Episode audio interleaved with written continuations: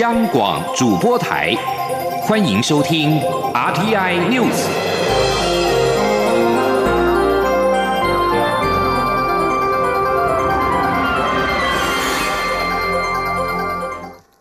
各位好，我是主播王玉伟，欢迎收听这节央广主播台提供给您的 RTI News。下面首先带您关注。蔡英文总统今天上午到位于宜兰县苏澳港区的隆德造船厂六厂出席高效能舰艇后续舰首舰命名、下水暨快速布雷艇首艇交艇典礼。总统表示，这两艘舰艇都具有高速的机动性，布雷艇上的自动布雷系统更是全球首创的技术，不仅对于国军战力的提升有重要意义，也展现台湾国防研发的能量。前天记者欧阳梦平在宜兰的采访报道。蔡英文总统十五号出席高效能舰艇后续舰首舰命名、下水暨快速布雷艇首艇交艇典礼，将高效能舰艇后续舰首舰命名为塔将军舰，进行直平仪式，并登上布雷艇试道。总统在致辞时表示，国防自主在过去四年内已经有相当的成效，特别是在这一年。国建国造有了令人振奋的成绩，从潜舰的制造、海巡四千吨级加一舰下水、上周巡防舰艇交船，到海军快速布雷艇交船，以及高效能舰艇后续舰下水命名，都展现国建国造正全力且全方位发展，以及捍卫海疆的决心。总统指出，为了因应敌情的威胁、国防科技的进步以及战场环境等因素，国军在建构防卫武力时，要有不对称作作战的概念及作为，发展高机动性而且具有精准打击的武器装备，用以吓阻敌人来犯。这两艘舰艇都具有高速机动性，其中沱江舰深获国际认同，原型舰经过性能精进后，具有更强大的打击火力。布雷艇上的自动布雷系统更是全球首创的技术，不仅对国军战力提升有非常重要的意义，也展现台湾国防研发的能量。总统说：“快速布雷艇则可以在最短的时间内完成海域、港口等作战地点的布置水雷的任务。由中科院所研发的自动布雷系统，更是世界级最先进的高效能装备。”我相信这两级、两等级的舰艇的加入，将可配合战场环境的运用，让战术规划更加的灵活，达成贺住十字登岛的作战目的。总统表示，国建国造的每艘舰艇不仅性能优异，很快建造完成，内部装备和零组件的国造比例也日益提升。台湾在未来也可能成为西方民主国家相关装备和零组件的供应来源，带动国防产业升级。这也证明台湾有决心及能力完成国建国造的任务，让世界看到台湾的国防研发能力。另外，总统也指出，推动国建国造不仅是展现守护国土主权的决心，更是提升国防工业及造船产业的技术和动能，培养在地人才，可说是创造了提升国军战力、培养未来研发人才以及带动地方产业发展的三赢局面。身为中华民国三军统帅，他一定会和大家继续打拼，共同实现目标。中央广播电台记者欧阳梦平在宜兰的采访报道。继续关注的是台湾的畜牧产业，台糖传出将关闭在越南的最大养猪场，回台湾扩大投资，并且将斥资新台币一百零七亿元改建猪舍，扩展台猪规模。对此，行政院长苏贞昌今天表示，台糖此举证明了。台湾的防堵非洲猪瘟疫情相当成功，现在政府也编列了至少一百三十亿元的基金，补助猪农改善屠宰等设备，对消费者卫生健康更有保障。今天记者刘玉秋的采访报道。台糖在越南发展养猪事业长达二十三年，但近年当地非洲猪瘟严重，台糖因此拍板关闭在越南最大的养猪场，回台扩大投资。外传台糖将砸新台币一百零七亿元，在台推动农业循环养猪改建投资计划，全面改建原有传统式猪场为新型绿能猪场，预计二零二三年底完成。民进党立委赖慧媛十五号在立法院会总质询时关。关切台糖越南厂撤厂是否定案。经济部长王美花答询时表示，因越南今年受到非洲猪瘟影响很大，据他了解，台糖已经开过董事会，但此案还会报到经济部。而赖慧媛也进一步关切，因应来猪进口，政府拟定补助养猪农的百亿基金何时核定上路？行政院长苏贞昌表示，台湾成功守住了非洲猪瘟，猪肉可以出口，现在能出口猪肉的国家没几个，所以台湾要把握机会赚国际的钱。政府也推出百亿基金补助猪农设备升级。即马不止百亿啊，即马已经来到百三亿，甚至将来还可会当增加。就是讲，咱这一摆，咱委员所提。这个台糖伫越南的永治场经营二十三年，即摆要关起来，拄拄啊，就证明讲，咱台湾防止非洲猪瘟成功。啊，既然台湾就是政府要用百外亿来补助养殖农、养殖场，互伊升级，互伊搁较好，搁一旦补助遮个制造，就是台猪的这个屠宰场，拢会设备新，对消费者。而民进党立委陈廷飞质询时也关切，台湾猪肉未来出口量将达几成？农委会主委陈其仲表示，因台湾今年从口蹄疫疫区除名，今年出口的猪肉与加工品预期将有四千公吨，去年则仅有两千公吨，不到一年就增加一倍。不过，陈其仲也说，政府希望猪农不是为了出口而出口，仍要先解决环保的问题，才能让养。养猪产业更有序。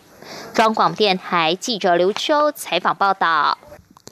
而针对美猪来记标示争议，经济部长王美花今天重申，台湾想要争取加入高高标准的 CPTPP，就必须符合 WTO 的国际规范。目前全球没有一个国家强制标示来记，请国人要理解。如果民间企业自愿标示借引吸引消费者的话，政府也乐观其成。今天记者林永清的采访报道。王美花十五日出席立法院院会质询前表示，关于跨太平洋伙伴全面进步协定 （CPTPP），台湾目前是以非正式资商程序与各会员国接洽，未来若有进展会向国人报告。关于行政院长苏贞昌日前表示，强制标示来记可能引来贸易报复的说法，王美花解释，政府不会这样做，但民间自愿标示则乐观其成。他说。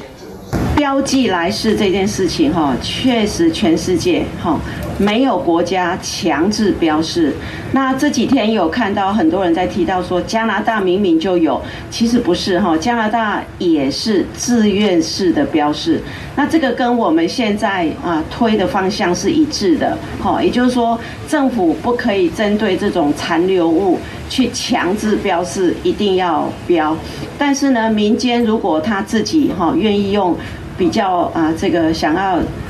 让消费者可以更好的吸引消费者，而自愿的去做这样的标识，那是民间的做法，是。对。鼓励吗？政府会主动鼓励标识吗？呃，应该是这样讲，就是民间他会这样标示，我们其实是乐观其成啦，是。王美花强调，卫福部二零零一、二零零二年的说明就表示，强制标示来记会有违反 WTO 国际规范的疑虑。台湾如果还没有加入 CPTPP，就做出专业判断上有可能被认为违反国际规范的事情。如何说服对方台湾想加入？盼请国人理解。媒体追问苏院长三倍券打统编争议，王美花先是提醒尚未领取三倍券或是领了还没有使用的民众，使用期限将在十二月底到期，要尽速使用。他认为这场争议看起来是一个误动作，相信行政院会有解释。中央广播电台记者林永清采访报道。继续关注财经消息。苹果手机台湾代工厂伟创今天表示，关于印度纳萨普尔厂发生暴动，正在全力进行厂区复原以及损害的盘点。该厂房主要生产设备及仓库，并无如媒体所报道称遭受重大损害，财务损失估计约新台币一亿至两亿元。伟创今天发布重大讯息，说明已配合相关当局及警方的进行调查，并且持续与保险公司洽谈当中。而受到 iPhone 十二需求放缓以及伟创印度厂暴动影响，瓶盖股今天走势疲弱，台股一度大跌百点。不过新台币汇率涨势仍然凶猛，今天盘中最高升到二十八点一四元，净扬三点一角，再度改写近二十三年半新高纪录。现在时间是中午的十二点十分，台北股市目前下跌了九十八点二七点，来到一万四千一百一十二点七八点，成交金额一千九百三十二点五六亿元，新台币汇率升值了二点九角，来到二百来到二十八点一五三兑换一美元。近来，英美等国陆续施打辉瑞 BNT 疫苗。媒体报道，疫情指挥中心也已经透过国际疫苗分配平台 COVAX 买到辉瑞的疫苗，而之前台湾直接向厂商购买的一千万剂疫苗，则应该是由牛津大学所研发的阿斯特捷利康疫苗。专家表示，辉瑞疫苗的保护力非常好，将近百分之九十五，而阿斯特捷利康的疫苗保护力则在百分之九十以上。大家都想打效果最好的疫苗，未来国内疫苗施打分配将会是个难题。吉林央广记者刘品希的采访报道。COVID-19 疫情在全球持续肆虐。疫情指挥中心指挥官陈时中十一月底时表示，台湾已经跟国际大厂签约采购一千万剂疫苗，并支付定金。外传这直购买到的一千万剂疫苗是由牛津大学所研发的 A Z 疫苗。有媒体独家报道，指挥中心也已透过国际疫苗分配平台 COVAX 买到在英国、美国陆续开打的辉瑞 B N T 疫苗。但指挥中心并未证实。台大儿童医院院长、感染科权威黄立明十五号上午受访表示，目前 COVID-19 疫苗分为两种等级，一种是效果非常好，保护力接近百分之九十五，包括辉瑞跟 Moderna 的 RNA 疫苗都属于这种疫苗。另一种则是保护力不到百分之九十，只有百分之四五十或百分之七八十。牛津大学的 A Z 疫苗就属于效果较差的疫苗。在安全性方面，辉瑞跟 Moderna 都已经做完临床试验第三期，安全性无虞。而 A Z 的第三期报告尚未出炉，还要再一点时间。黄立明指出，各国可以向 COVAX 购买的疫苗数量是该国百分之十人口数，也就是说，台湾只能购买两百三十万人份的疫苗，而且 COVAX 无法只给单一厂牌，等于平均起来只有百分之三的人可以打到辉瑞的疫苗，届时疫苗分配将是个难题。他说。你可以想象到这是一个难题，因为大家都想打效果最好那一支疫苗啊，哦，当然没有人想打一支效果第二好或第三好的疫苗。那那你要到时候要怎么去说服民众愿意接种啊？然后。怎么样去分配这个合公公平合理的分配这些疫苗？那这个是需要去仔细讨论的。指挥中心之前表示，COVAX 已经开出首波疫苗清单，提供 A Z、阿斯特捷利康、辉瑞 B N T 与赛诺菲供台湾选择。目前台湾决定三支疫苗都保留，视临床试验进度、疫苗效果、价格等做最后评估。央广记者刘聘熙在台北的采访报道。日本首相菅义伟十四号宣布，因为武汉肺炎 （COVID-19） 疫情扩散，从十二月二十八号到明年一月十一号全面暂停实施振兴旅游方案 “Go to Travel”。至于明年一月十二号之后将采取何种措施，还要视疫情如何再做决定。日本政府推出振兴旅游方案 “Go to Travel”，补助民众在日本国内旅游。但是在第三波疫情蔓延下，目前札幌市、大阪市、东京都和名古屋等已经先暂停适用振兴方案。美国总统当选人拜登的胜选在十四号获得选举人团的正式确认，也让川普试图推翻大选结果的努力被关上了大门。全美五十个州的选举人十四号集会，将这场大选的结果正式化。在加州贡献了五十五张选举人票之后，让拜登跨越了确保入主白宫的两百七十票门槛。以上新闻由王玉伟编辑播报，稍后请继续收听央广午间新闻。我是指挥中心社区防疫组副组长杨静慧。防疫期间自主健康管理的民众，请配合以下事项。一、避免出入公共场所；二、延后非紧急性的医疗或检查；三、外出时请全程佩戴医用口罩；四、勤洗手并注意咳嗽礼节；五、每日早晚量测体温。感谢您配合防疫措施，与我们共同守护社区防疫安全。有政府，请安心。资讯由机关署提供。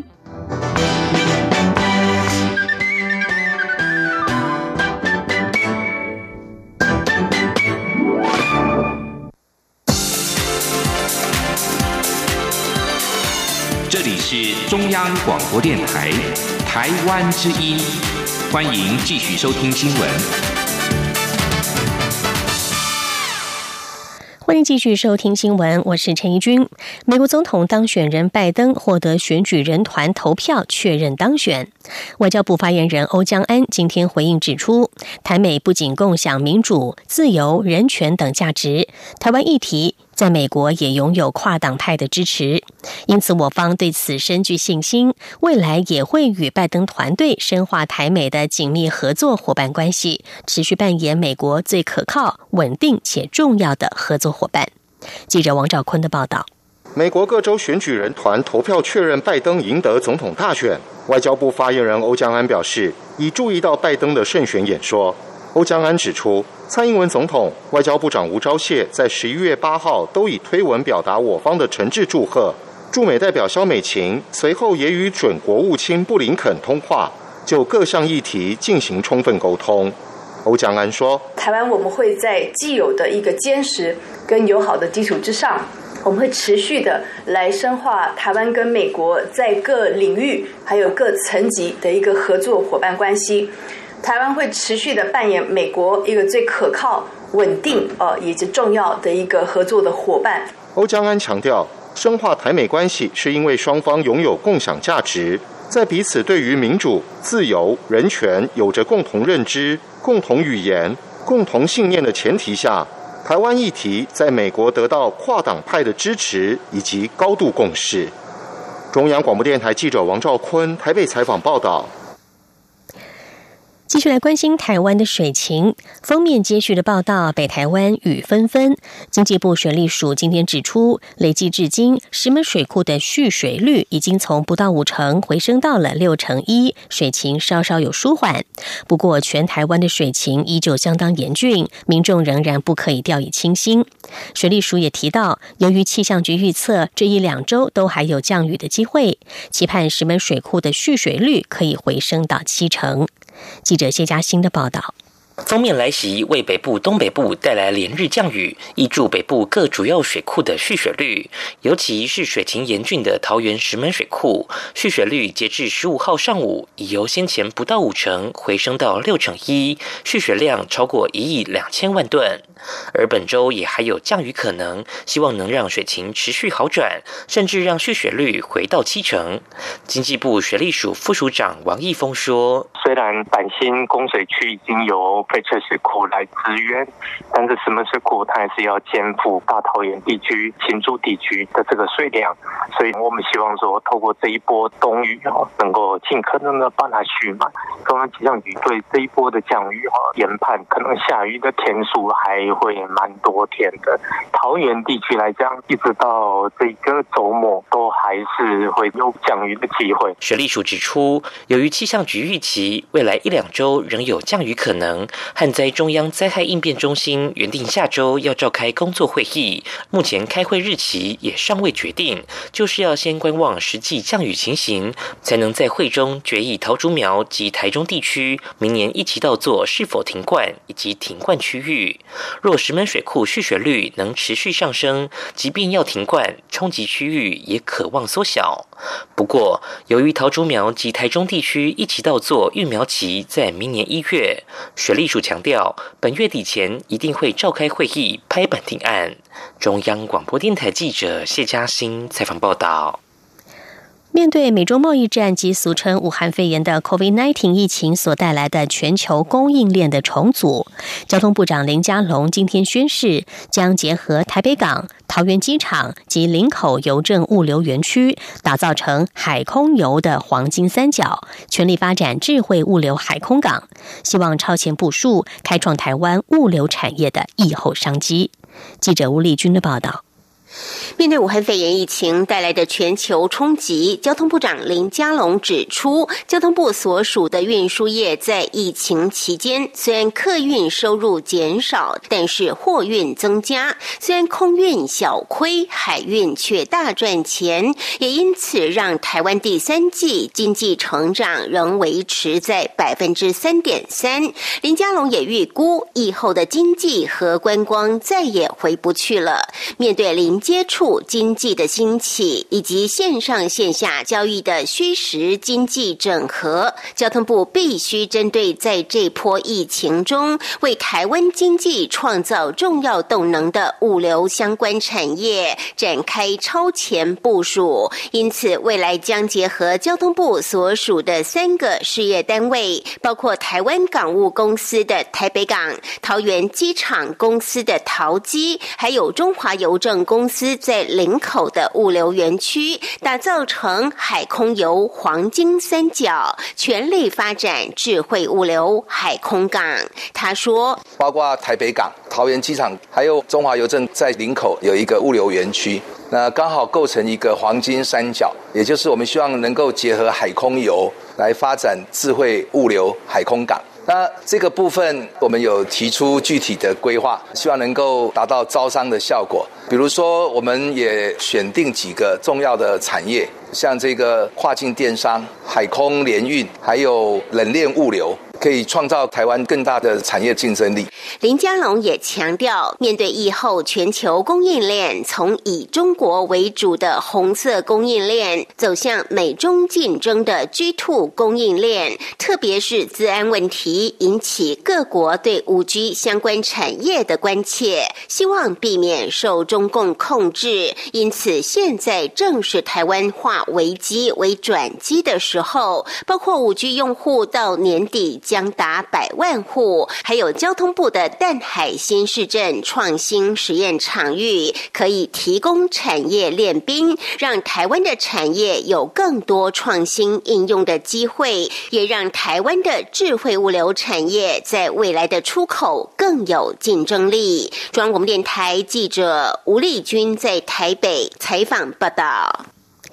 政府推出了一连串打击房市炒作的措施。时代力量立院党团今天进一步提出，要修正住宅法、纳税者权利保护法、土地税法以及房屋税条例，改善弱势租屋的条件。政府新办的社会住宅应该免征房屋税以及地价税。记者王维婷的报道。政府最近实施多项措施抑制房地产炒作，且实价登录二点零修法草案也送立法院审议。时代力量党团十五号举行居住三件齐发落实居住正义记者会，进一步提出修法，保障弱势租屋权益。明伦社会住宅租金达到新台币四万元，引发讨论。实力主张修改住宅法与纳税者权利保护法，规定租税优惠如果是为扶助经济或社会弱势，可以不定实施年限。修改土地税法及房屋税条例，规定政府新办的社会住宅应免征房屋税及地价税，以改善社会弱势族群的基本生活条件。时代力量党主席、党团副总召陈娇华说：“因为我们知道，目前像台北市民众住宅，就是呃，这个租税年限只有十年，所以说呃，如果呃十年过了，地方政府可能因为呃这个税的问题，所以他们要增加社会住宅的房租了哈。所以说呃，在这个税的部分，啊，时代力量这边会提修正呃草案，谢谢。”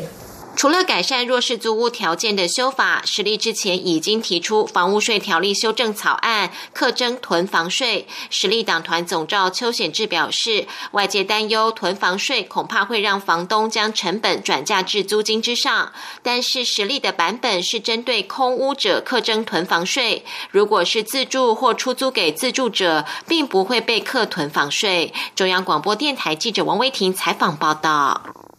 在大自然的环境里面，会发光的不只有萤火虫，像是有些野菇、蕈类也会发光。中研院今天公布的最新研究就指出，蕈类最早的发光基因簇始于1.6亿年前，但是在特殊的演化机制之下，逐渐的被淘汰。而现在还有发光的蕈类，则是因为有繁衍的需求。这个研究论文已经在十一月发表于美国国家科学院院刊，并且被选为当期的封面故事。记者郑祥云、杨文军的报道。夏季夜晚，除了萤火虫，有些蕈类也会在树下散发着微微冷光。为何蕈类会发光？在二零一八年，就有俄国科学家发现蕈类发光的主要基因簇，但基因体结构及其演化历史还有待探索。中研院生物多样性研究中心副研究员蔡医生在台湾采集五个物种，包括四种发光以及一种不具发光的物种，并沿着基因线索往前追。素再透过化石资料校正及分析四十二个菇类，超过五十万个基因，推估出世界上第一株的发光蕈类应出现于距今一点六亿年前的侏罗纪。接着在其后的白垩纪，大约距今约一点四亿年前，分化出小菇支系，那时是开花植物大量出现在地球的时期。不过，因为小菇支系的发光基因簇位在高变异的位置，在演化过程。程中被不断重组，部分蕈类发光的功能也因此渐渐被淘汰。而目前之所以还有发光蕈类存在，可能是因为有繁衍的需求。蔡医生说：“熊的萤火虫它其实是会去撞那个发光小菇的，然后去撞的时候，因为它以为是雌的萤火虫，所以它尝试交配，但是它没有成功，所以它就飞走了。但是飞走之后就会。”带着这些呃蕈类的孢子，然后就达到传播的目的，这样子。那你这样的话，它其实就是对这个呃发光蕈类是有益的，那应该是还是会被传承下去这样。蔡医生也强调，尽管台湾目前对蕈类的研究着重于食用或药用的功能，但发光蕈的应用已越发成熟且备受重视，未来有潜力运用在追踪小鼠体内癌细胞或是创造自体发光的植物。他说：“但相对来说，蕈类的发光基因如果转植到所谓的烟草上面的话。”其实，呃，或是阿拉伯节，其实是相对来说容易很多，然后亮度也高很多。论文第一及共同作者柯慧棉博士表示，这是全球第一个发表小菇之系完整基因体的研究，除了有助于了解生物在面对不同环境的生存策略，也提供了研究的蓝图。未来研究团队将进一步探讨物种调控发光的机制。中央广播电台记者郑祥云、杨文君在台北的采访报道。环保团体绿色和平今天表示，继科学家在人类的粪便以及肝脏和脂肪样本当中发现了微塑胶之后，意大利的科学研究团队利用拉曼光谱技术，第一次在人类胎盘中检测出了小于五毫米的微塑胶，也再次验证了微塑胶可以从生活环境转移到包含人类的生物体内。意大利这项研究分析了六位女性所捐赠的胎盘组织，结果在四个胎盘当中发现了大小从五到十微米不等，一共十二块的微塑胶碎片。检验后发现，所有的微塑胶都带有人造色素，其中三块很明显可以辨识它的成分是聚丙烯。这些染色的微塑胶可能来自生活当中常见的包装、手提袋等塑胶制品被丢弃之后破损的碎片，而微塑胶更可以被广泛添加在化妆品及个人护理产品，例如肥皂、粉底液、BB 霜、睫毛膏或是口红等等。绿色和平呼吁政府正视塑胶污染的严重性，除了尽快由源头限制塑胶使用之外，也需要进一步的研究为塑胶对人体的危害，提升大众对于塑胶污染的意识。关注国际消息，国际刑事法院 （ICC） 首席检察官办公室十四号在报告当中表示，已经驳回流亡维吾尔族人要求调查中国据称犯下了种族灭绝以及违反人道罪的请求。法新社报道，维吾尔族人七月向国际刑事法院呈交了大量的证据档案，指控中国将一百多万名维吾尔族人等，主要是穆斯林的少数民族，监禁在再教育营，并且强制女性绝育。不过，国际刑事法院检察官班索达办公室表示，这些指控的行径发生在中国领土之内，但中国并不是 ICC 的签约国，因此他们无法行动。班索达办公室在年度报告当中说，对于大多数指控的罪行，似乎并没有符合行使 ICC 领土管辖权的先决条件。此外，报告中也说，对于另外声称维吾尔人被强行从塔吉克和柬埔寨遣送回中国的说法，目前也没有能够调查下去的依据。中国则声称这些指控毫无根据，并说位于新疆的设施是职业技能教育培训中心，目的要让民众摆脱恐怖主义。以上，天 news 由